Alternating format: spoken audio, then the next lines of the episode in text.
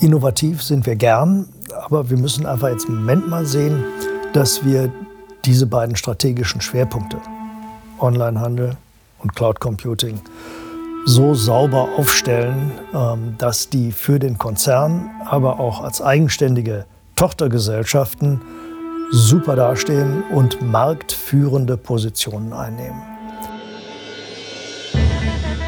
Hallo und herzlich willkommen aus dem Werkraum 56 in Marburg. Mein Name ist Steffen Schmidt und auf der gelben Couch führe ich Interviews mit Menschen aus Unternehmen in Mittelhessen über Produkte, Gründungen und Geschäftsmodelle. Produziert im Werkraum 56 in Marburg. Die gelbe Couch, der Wirtschaftspodcast aus Mittelhessen. Mit Joachim Flein von der 3U Holding spreche ich über die kommunikativen Herausforderungen als Head of Investor Relations. Wir sprechen über die drei Megatrends, in denen die 3U Holding erfolgreiche Geschäftsmodelle auf die Straße gebracht hat. Wie erfolgreich die sind, erfahrt ihr in dieser Folge. Viel Spaß mit Joachim. Ja, Jochen, schön, dass du heute bei uns im Werkraum auf der gelben Couch zu Gast bist von der 3U Holding hier in Marburg. Eine bewegte Geschichte, die ich heute gerne einmal mit dir Revue passieren, äh, ja, nochmal wieder aufleben lassen will. Aber zum Einstieg, erklär doch mal kurz den Menschen, was ist deine Rolle in der 3U Holding? Wer bist du? Was machst du da? Ja, Steffen, ich freue mich auch hier zu sein. Das ist äh, ja ein super Studio hier. Ähm, und äh, ich freue mich, dass wir hier zusammen sind. Wenn du meinst, fange ich gerne auch persönlich an. Ja, ich bin ähm, von Hause aus Literatur- und Medienwissenschaftler. Also das war die universitäre Ausbildung, die ich absolviert habe. Bin 1983 nach Marburg gekommen als wissenschaftlicher Angestellter mit meinem Doktorvater, der hier einen Lehrstuhl bekam. Habe fünf Jahre an der Philipps-Universität gearbeitet, gelehrt, geforscht und äh, Koffer getragen und habe mich dann Ende der 80er Jahre für einen ganz anderen Karriereweg entschieden, nämlich Public Relations, Öffentlichkeitsarbeit, Kommunikation. Ich habe in Frankfurt in der Agentur gearbeitet, 1997 in ein Unternehmen gewechselt als Pressesprecher und da wurde mir als Pressesprecher auch die Aufgabe übertragen, den Börsengang dieses Unternehmens vorzubereiten. Und das war der Moment, wo es bei mir Klick gemacht hat, dass äh, meiner Meinung nach Investor Relations die Krone der Kommunikationsdisziplinen ist. Weil das Gespräch mit den Analysten, mit den Investoren, mit den Privatanlegern, mit Banken, aber auch mit Finanzjournalisten ein äußerst anspruchsvolles Publikum betrifft, mit einer sehr weitreichenden Vielfalt der Themen, die man mit denen besprechen muss, vom Erfolg im einzelnen Unternehmensbereich bis hin zu den Konzernbilanzen, die man diskutieren muss. Das hat mich sehr fasziniert und das habe ich seither auch bis zum heutigen Tag gemacht und höre auch noch nicht so bald damit auf. Die äh, Investor Relations habe ich, nachdem ich aus diesem Unternehmen ausgeschieden war, 15 Jahre als selbstständiger Berater vertreten und habe dann Anfang 2019 hier das, äh, an den Ruf der 3U Holding gehört. Das hat den wunderbaren Vorteil, ich wohne in Marburg und ich arbeite jetzt auch in Marburg. Nachdem ich zuvor 400 Kilometer zwischen Arbeitsstätte und heimischem Herd hatte, sind es jetzt noch vier und ich kann mit dem Fahrrad zur Arbeit fahren. Beschreib noch mal kurz deinen Berufsalltag, Investor Relations. Bist du den ganzen Tag am E-Mails schreiben, telefonieren? Wie sieht das genau aus? Was machst du da genau? Bist du am Texte schreiben für den Vorstand? Erklär mal ein bisschen.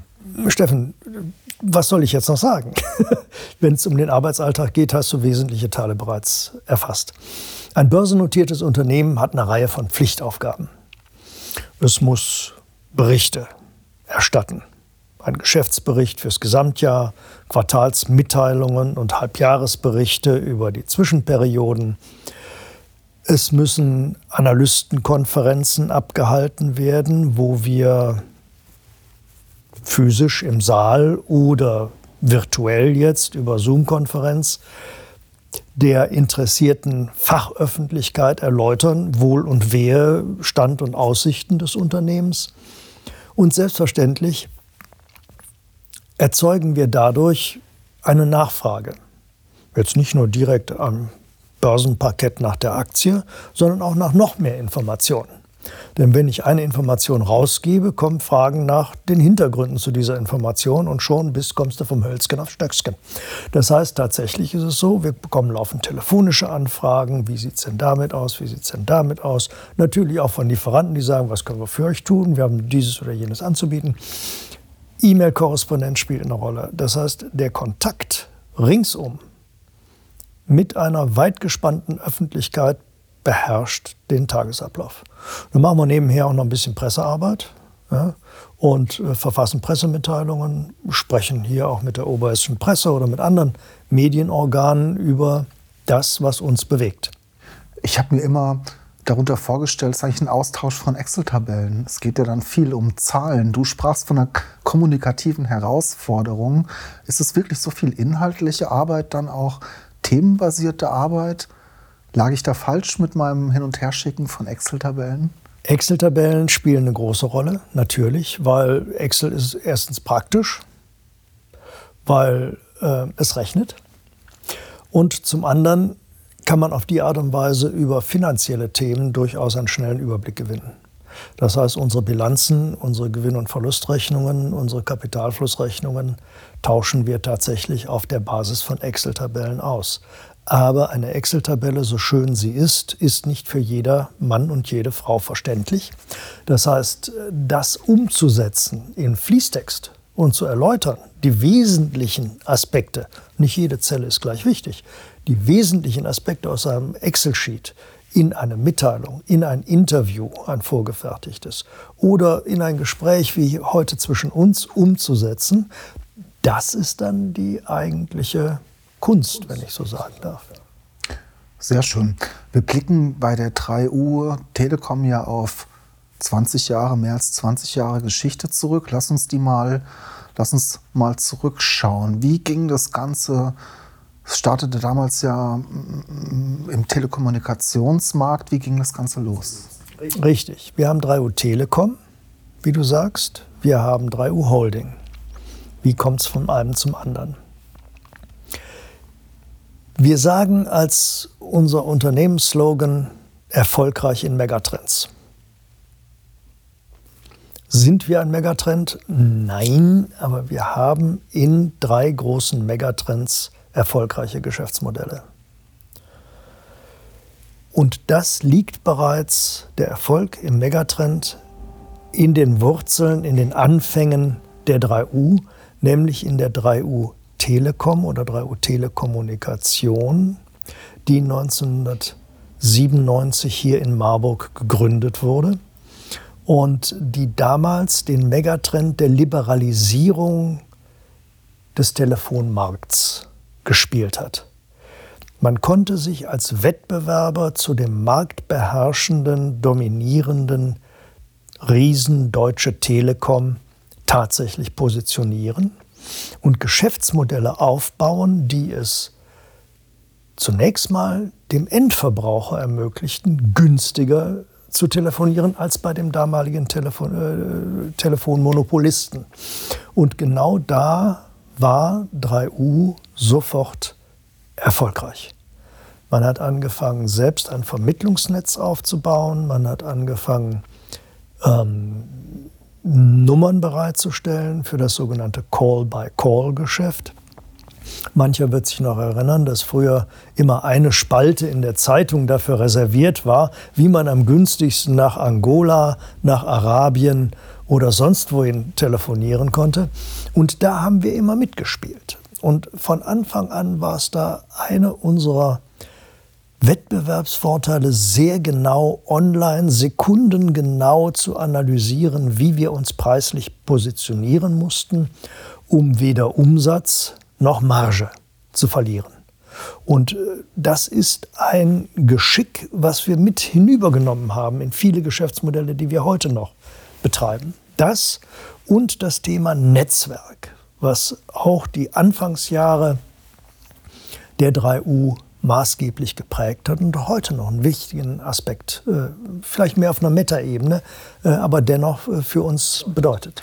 Zum Thema Vorwahlnummern und der Transformation auch und zu den Rechenzentren habe ich ja mit dem Jörg schon eine schöne Folge aufgenommen, die man an dieser Stelle auch nochmal dann nachhören kann.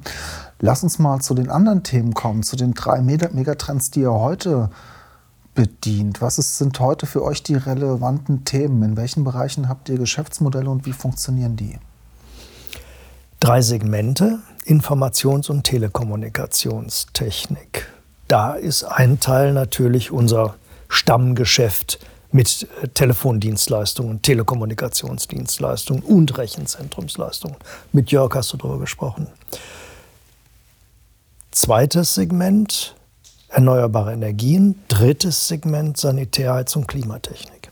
Das heißt, wir haben also drei Segmente. Die drei Megatrends, Cloud Computing im ITK-Segment, Onlinehandel im SHK-Segment und erneuerbare Energien an sich. So, wenn ich da mal beschreiben soll, was wir da machen, Erneuerbare Energien ist ein Megatrend, den wir seit 2009, 2010 im Portfolio haben, wo wir zunächst sehr intensiv über Solarkraftwerke äh, uns auseinandergesetzt haben, wo wir Photovoltaik betrieben haben und wo wir seit äh, etwas später dann auch äh, Windanlagen projektiert, gebaut, aber auch geh- und verkauft haben. Heute haben wir 56 Megawatt im Portfolio in drei Windparks und einem großen Solarkraftwerk und erzeugen damit äh, einige Megawattstunden Strom ähm, in jedem Jahr. Und ähm, das ist ein Geschäftsmodell, das ist sehr bequem. Wenn die Sonne scheint, kommt Geld in die Kasse. Wenn der Wind weht, kommt Geld in die Kasse. Insofern ist das ein, ein komfortabler Pfeiler in unserer Geschichte. Was wir nicht machen können in dem Geschäft, ist wachsen ohne erheblichen Mitteleinsatz, indem wir neue Sachen dazu kaufen.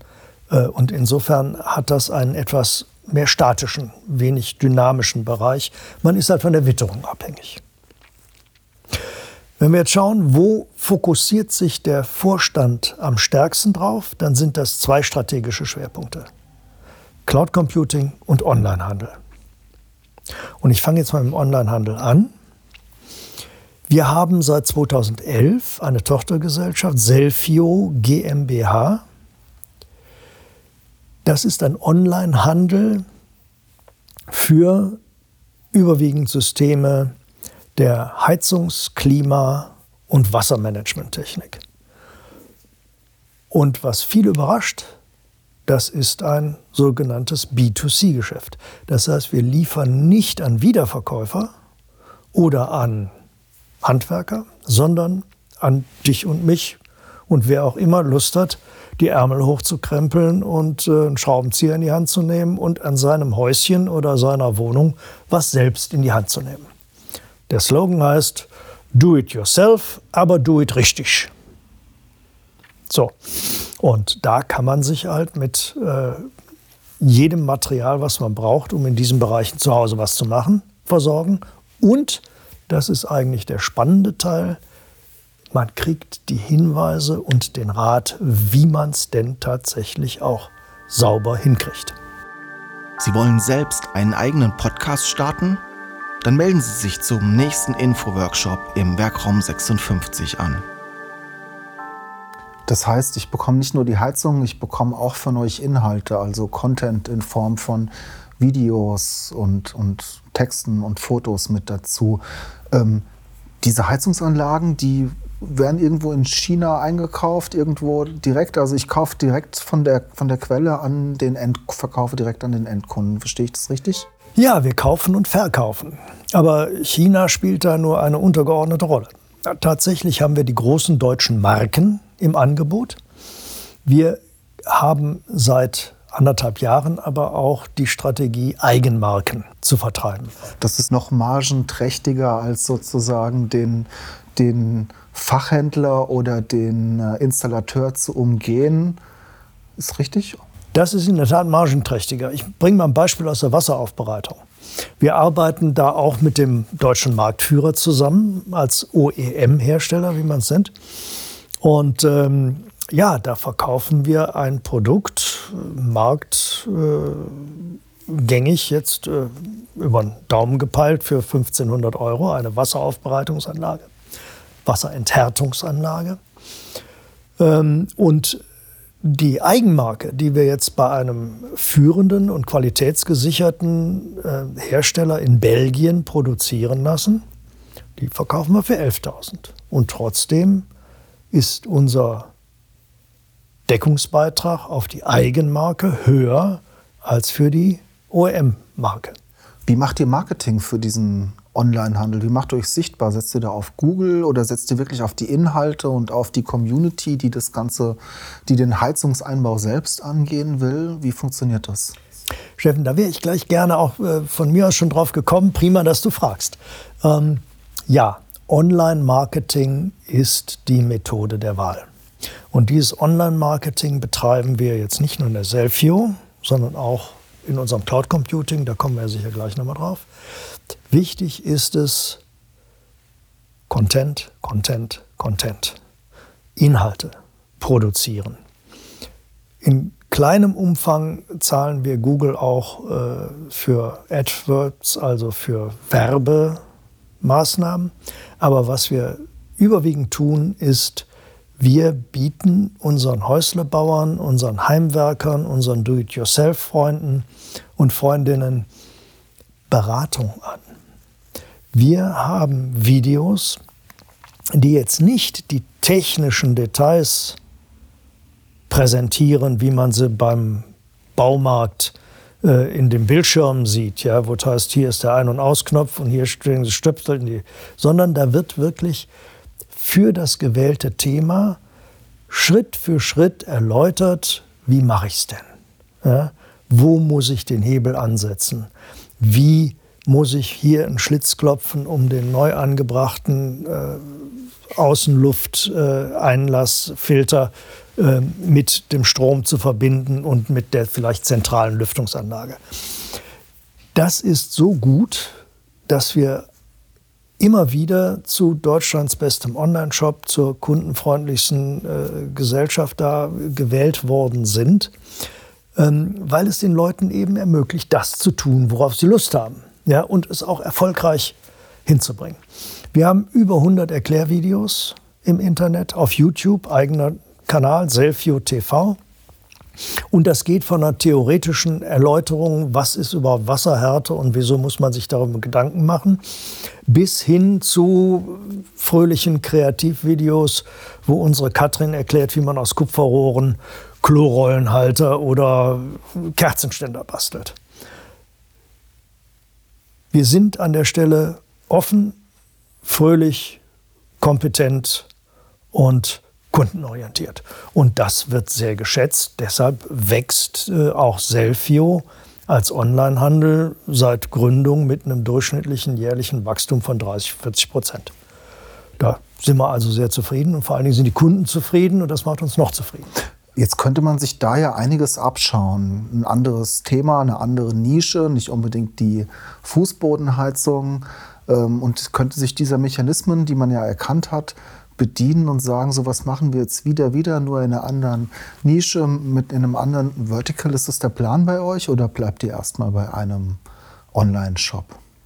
Es ist immer die Frage, wie viel Kapazität man hat Innovativ sind wir gern, aber wir müssen einfach jetzt im Moment mal sehen, dass wir diese beiden strategischen Schwerpunkte, Onlinehandel und Cloud Computing, so sauber aufstellen, ähm, dass die für den Konzern, aber auch als eigenständige Tochtergesellschaften super dastehen und marktführende Positionen einnehmen.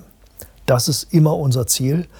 Was wir bei 3U tun, ist erstens immer mit Gespür für den Megatrend, das habe ich schon gesagt, aber auf der anderen Seite aber auch mit dem Ehrgeiz in unserem gewählten Rahmen, also zum Beispiel Deutschland und bestimmte Zielgruppen, führende Positionen einzunehmen. daran arbeiten wir. Bevor ich gleich dazu komme, was euch gerade sehr wahrscheinlich viel beschäftigt, nämlich aus dem Cl Bereich Cloud Computing, muss, will ich nochmal nachfragen. So ein Selfio, so ein Online-Shop für Fußbodenheizung. Wie viel Umsatz kann man mit sowas machen 2021? Wie viel kann so ein sehr nischiger Online-Shop heutzutage wert sein? Wir sind jetzt, äh, wir kommen von 20 Millionen Umsatz im Jahr 2019, haben 2020 äh, rund 23 Millionen gemacht und wollen hier im laufenden Jahr noch mal einige Millionen drauflegen. Das heißt, das ist schon mal was. Wir glauben, sagen zu können, dass wir da im Bereich der Spezialisten in dieser SHK-Nische schon ziemlich in der Spitzengruppe zugange sind. Aber wir wollen unter die Top 100 deutschen Online-Shops. Und da ist ein bisschen Weg zu laufen. Aber wir sind da guter Dinge, dass wir, das, äh, dass wir die richtigen Instrumente am Platz haben, um das zu schaffen. Sehr schön. Lass uns mal zum Cloud Computing kommen und von der Fußbodenheizung zu ERP und CRM-Systemen. Ich hatte ja mit dem Ertan schon mal genauer über VClap gesprochen, auch mhm eine, sage ich mal, ein Invest, ein Startup der 3 Uhr Holding. Da seid ihr kurz vor dem Börsengang. Wie läuft es? Wie steht es? Es läuft mehr, als dass es steht. Zum Stehen soll es gar nicht kommen. Ja, also insofern, wir sind da äh, mächtig und mit hohem Tempo unterwegs. Ich gehe da noch mal hin. Ähm, ich glaube, Ertan hat es auch erzählt. Ja, 2006 steht er in irgendeinem ähm, Kaufhaus und sieht am Bildschirm, wie einer vorführt, wie eine Browser-Applikation funktioniert. Das hat den äh, fasziniert. Ja. Er hat Michael Schmidt, unseren Vorstandsvorsitzenden, Vorstandssprecher, darauf angesprochen. Und Michael ist jemand, der, wenn er ein Thema ergriffen begriffen hat und es für sich erkannt hat, ja, was für Potenziale darin stecken, dann beißt er sich daran fest. Ja. Wir haben in die Entwicklung der WeClap-Plattform über 20 Millionen Euro investiert, von 2008 bis 2016 ungefähr. Ab da sind die Cash positiv. Und mit Ertan hast schon darüber besprochen, das war am Ende erstens eine richtige Entscheidung, zweitens gut angelegtes Geld und drittens sind wir da jetzt auf einem Weg, wo wir sagen, ja, wir wollen tatsächlich WeClap zum beliebtesten ERP-System für den kleinen und mittelständischen Unternehmer weltweit werden. Das heißt, ihr strebt da schon eine Unicorn-Bewertung an. Wenn ihr jetzt an die Börse geht, wie wird sich das entwickeln? Bekommen wir bald das erste Milliardenunternehmen hier, Startup aus Marburg? Prognosen sind schwierig, vor allem wenn sie die Zukunft betreffen. Aber ja, tatsächlich. Wir haben uns selbstverständlich die Börsengänge der letzten Jahre angeschaut, die Unternehmensbewertungen, die aufgerufen werden, die Potenziale, die dahinter stehen, hinter solchen Unicorn-Bewertungen. Und ja, das ist unser Ziel. Wir wollen für die WeClap einen dreistelligen Millionenbetrag erlösen und einen dreistelligen Millionenbörsenwert herstellen. Das ist wie immer noch nicht sicher. Aber das ist unser Ziel. Und wir sind auf dem Weg dahin, die Grundlagen zu schaffen, um von den Investoren eine solche Bewertung auch unterschrieben zu bekommen, die am Ende eben Geld auf den Tisch werden legen müssen, um die Aktien zu kaufen. Ich frage jetzt mal recht flapsig. Du sagtest, ihr habt 20 Millionen investiert das könnt ihr jetzt schon ver-20, ver-30-fachen, hoffentlich. Das wäre schon ein Jackpot, oder? Steffen, ja, wäre es, wenn wir nicht so primär motiviert wären. Denn es besteht nicht die Absicht beim Börsengang, Aktien der 3U zu verkaufen. Höchstens über den sogenannten Green Shoe, aber das ist ein Spezialthema. Wir wollen da weiter engagiert bleiben bei der WeClap, genau wie Ertan auch. Aber wir wissen, dass wir wie man es nennt, verwässert werden, weil neue Aktionäre in diesen Kreis der 100 Prozent äh, eintreten werden, die wir natürlich dann auch willkommen heißen. Es besteht der Plan, äh, das Kapital der WeClap um 28, 30 Prozent zu erhöhen und diese 28, 30 Prozent auf den Markt zu bringen, ohne dass Ertan oder die 3U Anteile verkaufen. Was sind da gerade die größten Herausforderungen für euch? Ich glaube, das ist geplant für den Herbst. Geplant ist ein bisschen zu viel gesagt. Angestrebt, würde ich mal sagen. Denn viele Dinge kann man nicht planen. Vor allen Dingen kann man nicht das Börsenumfeld planen und das sollte schon günstig sein. Wenn uns da plötzlich äh, was erwischt, ja, keine Ahnung, in Iran explodiert eine Atomanlage, China schießt auf Taiwan. Keine Ahnung, was alles passieren kann. Insofern muss man da immer ein bisschen behutsam vorgehen.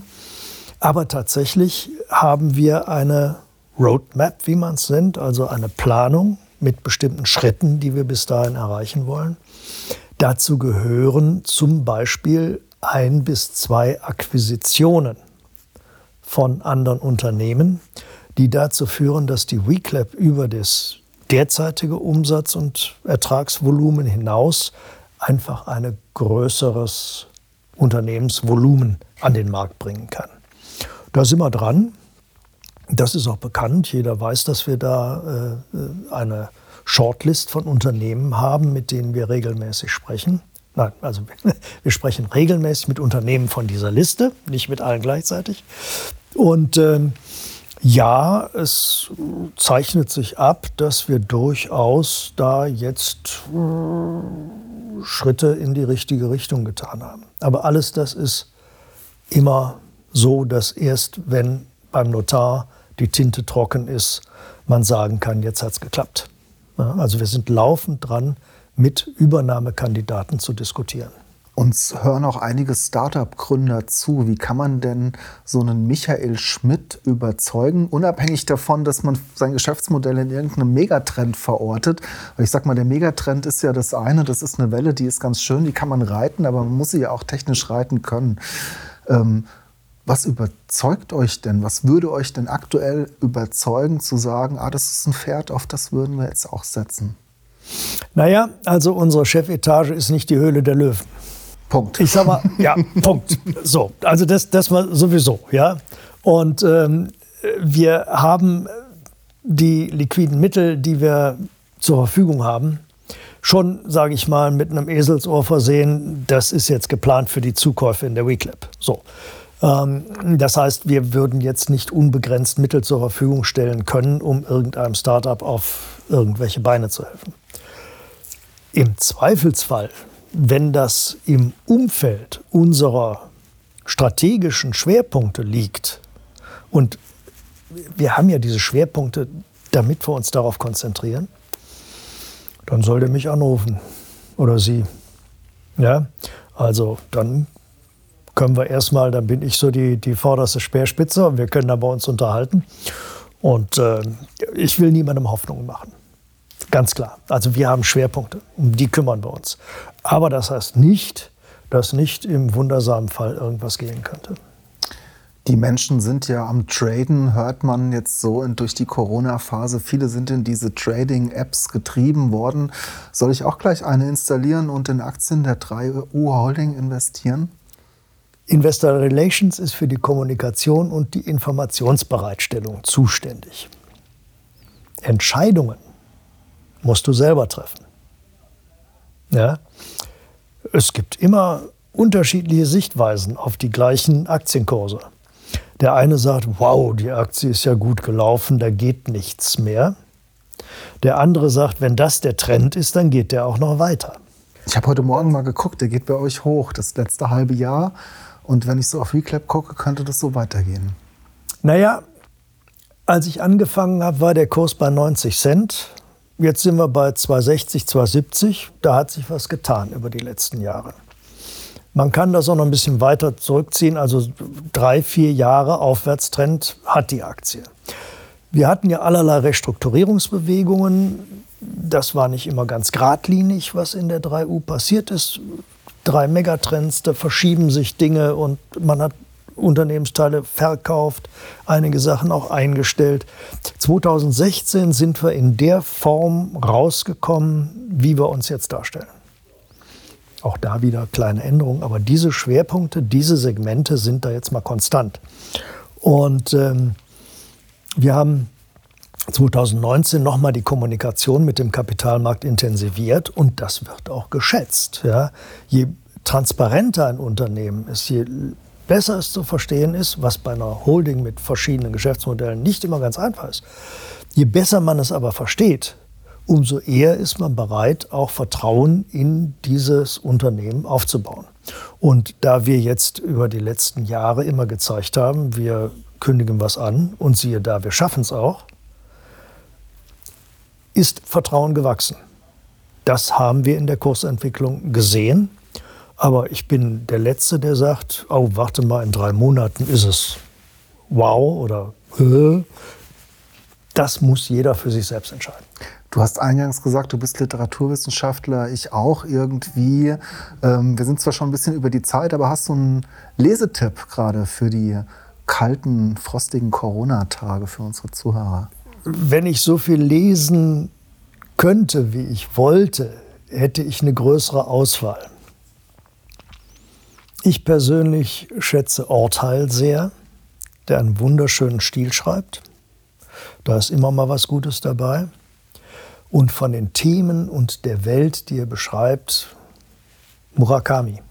Sehr schön, mag ich auch sehr. Kann man immer lesen. Passt auch gut in die Zeit. Ja. Hat immer so eine surreale Komponente. Absolut. Ja. Und die entdecke ich hier in den letzten mhm. Monaten auch immer wieder im echten Leben. Dankeschön für das tolle Gespräch. Vielleicht äh, sprechen wir in einem Jahr nochmal und äh, dann vielleicht über das Unicorn aus Marburg. Immer gern, ja. Danke, dass du zu Besuch hast, warst. Ciao. Danke für die Gelegenheit. Sie wollen die gelbe Couch unterstützen und Ihr Unternehmen, Ihre Produkte und Dienstleistungen in unserem Podcast präsentieren? Dann nehmen Sie einfach mit uns Kontakt auf.